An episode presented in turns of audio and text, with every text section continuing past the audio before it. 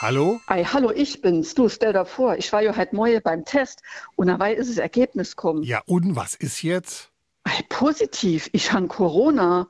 Ich muss jetzt in Quarantäne. Meine Herren. Ich habe mir ja schon überlegt, dass ich jetzt ins Gästezimmer ziehe und im Keller dusche. Du bleibst im Schlafzimmer und gehst weiter ins Bad. So schade, aber ausgerechnet jetzt, da müssen wir Marianne für sein Geburtstag nächste Woche einmal absahen.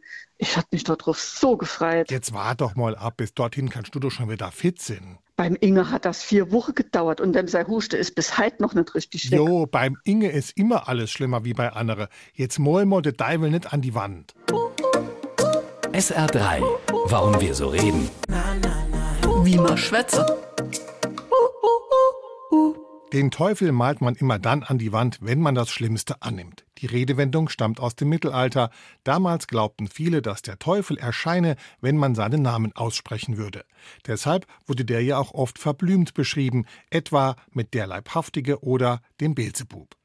Man versuchte sich vor dem Teufel zu schützen, indem man fromme Segensformeln über die Haustür schrieb. Zum Beispiel C plus M plus B für Christus mansionem benedictat, zu Deutsch Christus segne dieses Haus. Aus diesem Brauch leitete sich dann zunächst folgendes Sprichwort ab. Man soll den Teufel nicht über die Tür malen, er kommt von selbst ins Haus. Zu finden zum Beispiel in der Sprichwörtersammlung von Frank aus dem Jahre 1541.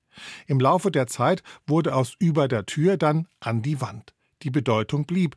Man soll das Unglück nicht herbeireden, es kommt schon von alleine auf einen zu. Die Redensart ist also eher etwas für Pessimisten. Und das sind, laut Robert Lemke, nichts anderes als Optimisten, die sich geirrt haben. SR3.